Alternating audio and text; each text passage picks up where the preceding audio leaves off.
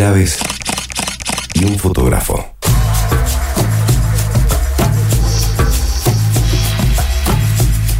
Este espacio pretende ofrecer a través de relatos y sonidos una aproximación al mundo salvaje de las aves y de los países lejanos. Hoy vamos a arrancar con una especie muy particular, muy emblemática y muy especial, no solamente para el hombre moderno, sino también para los ancestros nuestros de la provincia de Córdoba, como San Avirón y Comechingones. Y ya se están imaginando de qué es lo que vamos a hablar, de cuál es la especie en cuestión. Ni más ni menos que la especie voladora más grande en el mundo. Estamos hablando del cóndor andino. Esta especie es emblemática no solamente para nuestros antepasados, sino para los países actuales, ya que está en los escudos de casi todos los países que tienen alguna participación en la cordillera de los Andes, como desde Venezuela, Colombia, Ecuador, Bolivia, Perú, Argentina y Chile. Todos la tienen en algún punto en sus escudos, en sus banderas. Incluso las provincias argentinas Mendoza, Santa Cruz, ya, también las tienen como una de sus especies más protegidas, digamos, y emblemáticas, como es el cóndor andino. ¿Cómo es el cóndor andino? Vamos a pasar a describirlo y van a ver este, lo que, por qué su magnificencia y por qué los aborígenes eligieron junto con, los, con la serpiente y con los felinos como uno de los emblemas, no solamente de Cerro Colorado, sino un montón de otras este, en, pictografía y esculturas también que hubo en, la provincia de Córdoba y en eh, Sudamérica. ¿no? El cóndor pesa, para que tengan una idea, entre 15 y 11 kilos, ¿no? Las hembras son un poquito más livianas y eso también la diferencia de, otras especies, porque por ejemplo las rapaces, que son las águilas, halcones, y que se consideran familiares los cóndores en un punto, siempre en estas especies la hembra es más voluminosa y más eh, grande que el macho. esta diferencia no está bien este, eh, estudiada por los científicos, pero se cree que es la hembra la encargada de brindar protección al nido y es el macho el encargado de eh, procurar alimento, debido a que es más liviano y es más versátil, digamos, para poder obtener alimento para los pichones. Una vez que los halcones llegan al nido, es el macho el que entrega el alimento a la hembra y la hembra el que le proporciona eh, cada pedacito de carne a la cama de pichones. En cambio, el cóndor, todo lo contrario. El macho es más pesado, es más voluminoso, es más grande que la hembra. Y esa es una de las diferencias. Aparte, es muy difícil de apreciar, porque el cóndor, cuando está volando, a varios metros de altura, incluso el cóndor suele volar a más de 5.000 metros de altura. Una de las pocas aves que puede volar y planear tan alto. ¿Cuáles son las diferencias entre los machos y las hembras?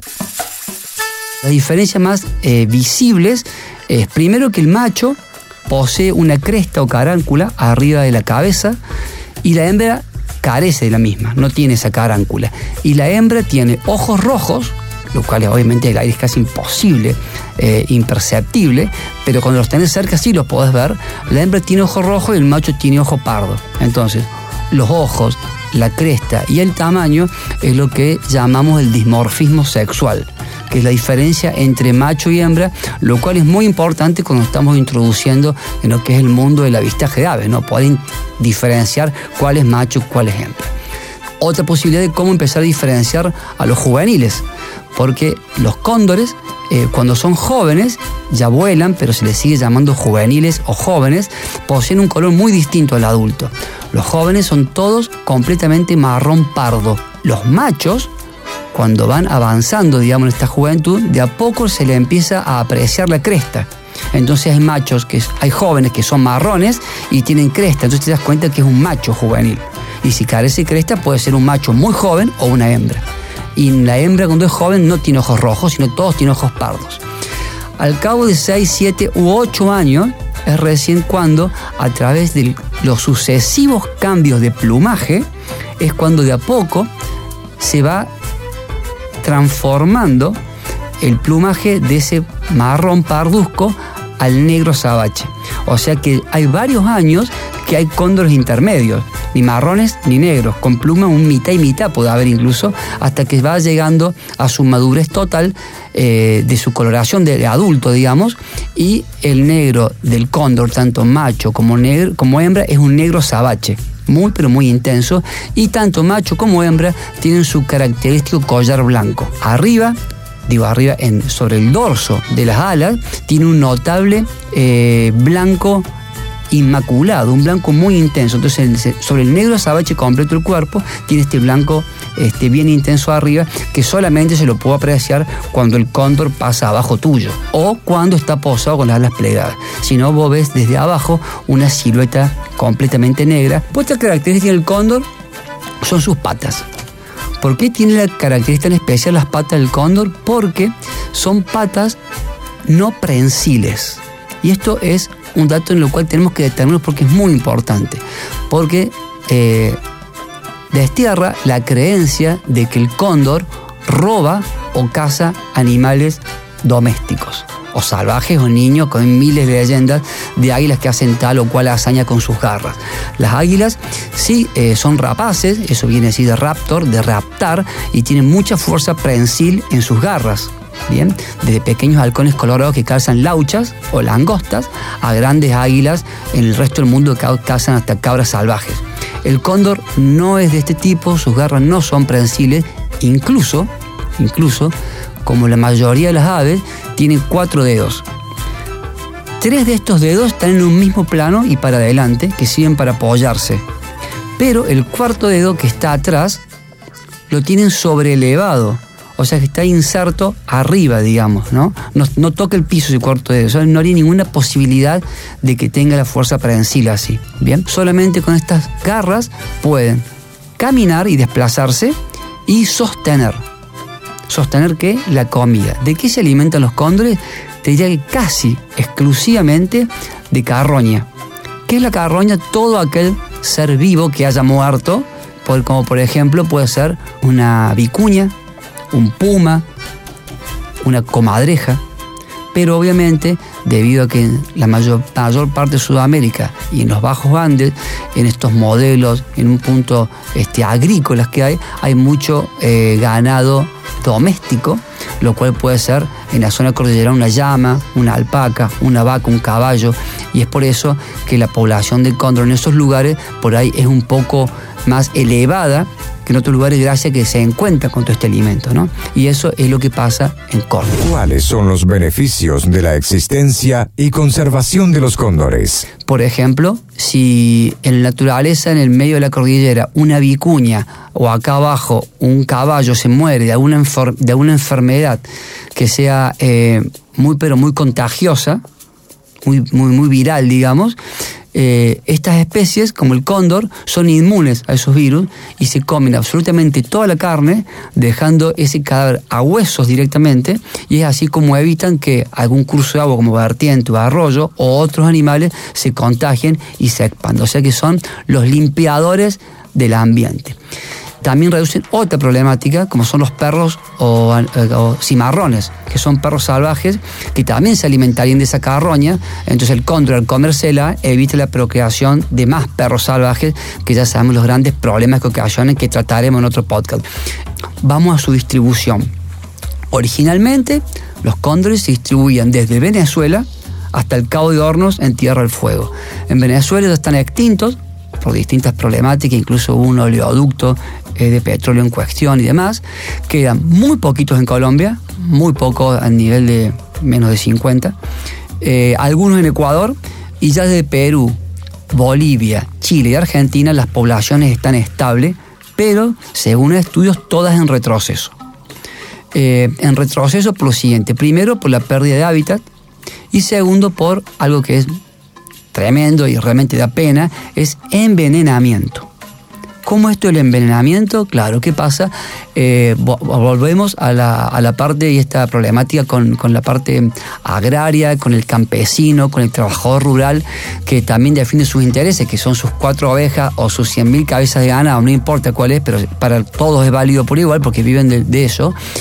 Eh, ¿Y qué pasa? Eh, a medida que el hombre avanza en territorios, digamos, naturales, como podría ser en este caso la cordillera de las Andes o la Sierra de Córdoba, eh, lo que sucede es que entra en contacto el hombre con la vida salvaje, como por ejemplo zorros, pumas y demás eh, animales que obviamente al sentirse presionado y al haber desaparecido sus presas naturales, como podría ser la vicuña, en Córdoba la vizcacha, van a, alimentarse del ganado. Y es ahí cuando entra la problemática hombre versus puma o hombre versus zorro. En Patagonia es muy común con las ovejas. Y es ahí cuando una, de las formas de eliminar esta amenaza es poniendo cebos. Entonces se pone una oveja una vaca con veneno venenos muy, pero muy potentes, está prohibida su venta, este, es ilegal eh, comercializar estos productos, pero igual se comercializan. Entonces cuando ponen la vaca cebada con veneno para que mueran pumas, eh, mueran zorros, obviamente suelen llegar primero quienes, los cóndores. Es por eso que años atrás hubo 34 cóndores muertos en Mendoza, en la zona de Malargüe. Una pérdida enorme, porque perder 34 cóndores, un montón para la, para la baja población que tienen, digamos. Entonces fue como, como muy, pero muy grave, digamos, y así pasa constantemente. El último fue en Bolivia, cerca de, una zona andina, en Perú también. Todo el tiempo sucede eso. Y eso es como lo más grave, que baja mucho la población. ¿Y por qué es grave que baja la población? Y ahora nos introducimos a otro tema. Los cóndores ponen un huevo cada dos años. Entonces eso hace que sea bajísima su natalidad. Huevo que no siempre tampoco es exitoso y llega a ser adulto ese pichón, obviamente. Los cóndores son monógamos, forman pareja para toda la vida y eh, no hacen nidos. Su nido eh, es simplemente una oquedad en algún risco muy, pero muy protegido del viento y de las inclemencias del tiempo, ¿no? Del clima, como por ejemplo la lluvia y la nieve. Son lugares generalmente inaccesibles y no construye nido, sino que eh, busca esta pequeña saliente rocosa, o llamémosle cueva, por decir algo en radio, pero no es una cueva puntualmente profunda como sería la de un oso dibujito animado, sino que es solamente una oquedad. Y ahí en esta oquedad suele haber algo de arena, ya preexistente, no la, no lleva el cóndor, y ahí es donde deposita su único huevo. Tanto macho como hembra se predisponen a incubarlo por turnos y al nacer el polluelo también eh, lo van alimentando entre macho y hembra los dos juntos. Es un trabajo colaborativo.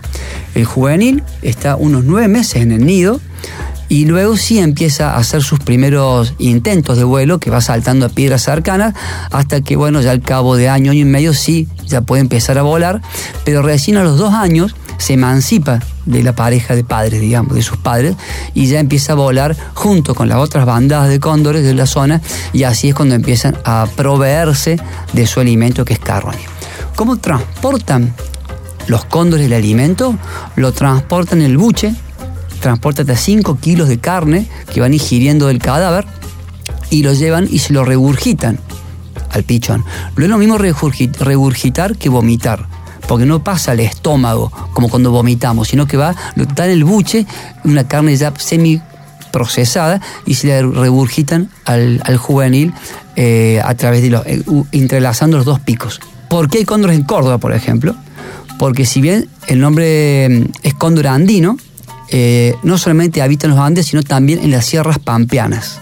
Que las sierras pampeanas son las sierras que tenemos en Córdoba de Córdoba eh, las sierras grandes, también están sierras chicas y las sierras de Pocho. Si bien también está en Tucumán, Salta, en otros lugares donde hay sierras pampeanas, eso se caracteriza acá en Córdoba y obviamente que es uno de los íconos turísticos que tenemos en la provincia, ya que es muy fácil poder observarlo acá en Córdoba. Así que eso creo que es una de las cosas que más lo, nos ayuda y uno de los motivos también por lo cual tenemos un parque nacional, que es el Parque Nacional Quebra del Condorito.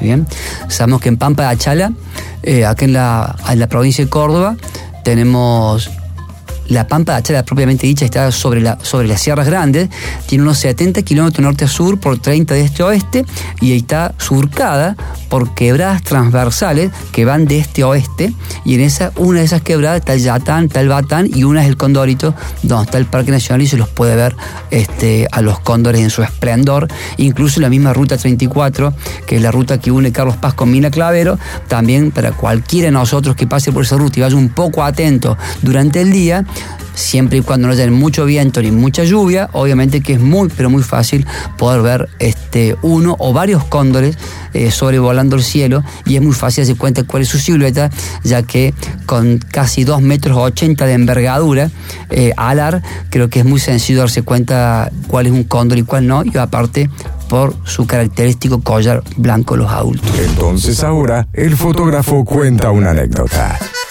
Bueno, una de las sensaciones más este, fuertes que he tenido con los cóndores como fotógrafo de aves, uno que siempre busca este, la mejor imagen, pero no para ganar el premio, sino para transmitir la sensación y el amor por la naturaleza, fue el mes pasado, cuando repentinamente y a 8 metros mío pude participar de, una escena que si en términos humanos es amorosa, pero no sabemos qué sucedía entre ellos porque no podemos hablar con los cóndores todavía, eh, ni, ni, es la idea, pero nada, cóndores besándose, acicalándose y con ese pico gancho que tienen fuertísimo, que es muy filoso, de hecho su nombre científico Condor grifus, en latín y en griego significan esto de buitre del cóndor de pico ganchudo sería la, la traducción, y la hembra con la sutileza del mundo, agarrándole el párpado del ojo al macho, estirándoselo con mucha subida esa sensación y participar de ese momento y que me hayan permitido ellos acercarme a tal punto de poder obtener una imagen,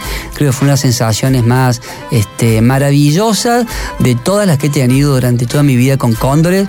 Creo que ha sido esa y me sentí, bueno, realizado como fotógrafo, como persona y mucho agradecimiento de haber, a la naturaleza, haberme permitido vivenciar esa, esa escena, ese momento tan íntimo entre ellos y haberlo capturado en imágenes. Bueno, el nombre cóndor proviene del quechua de Kuntur, así lo llamaban los pueblos originarios, Kuntur, y su nombre científico es Vultur grifus, y Vultur significa buitre, y grifus significa de pico curvo o pico corvado.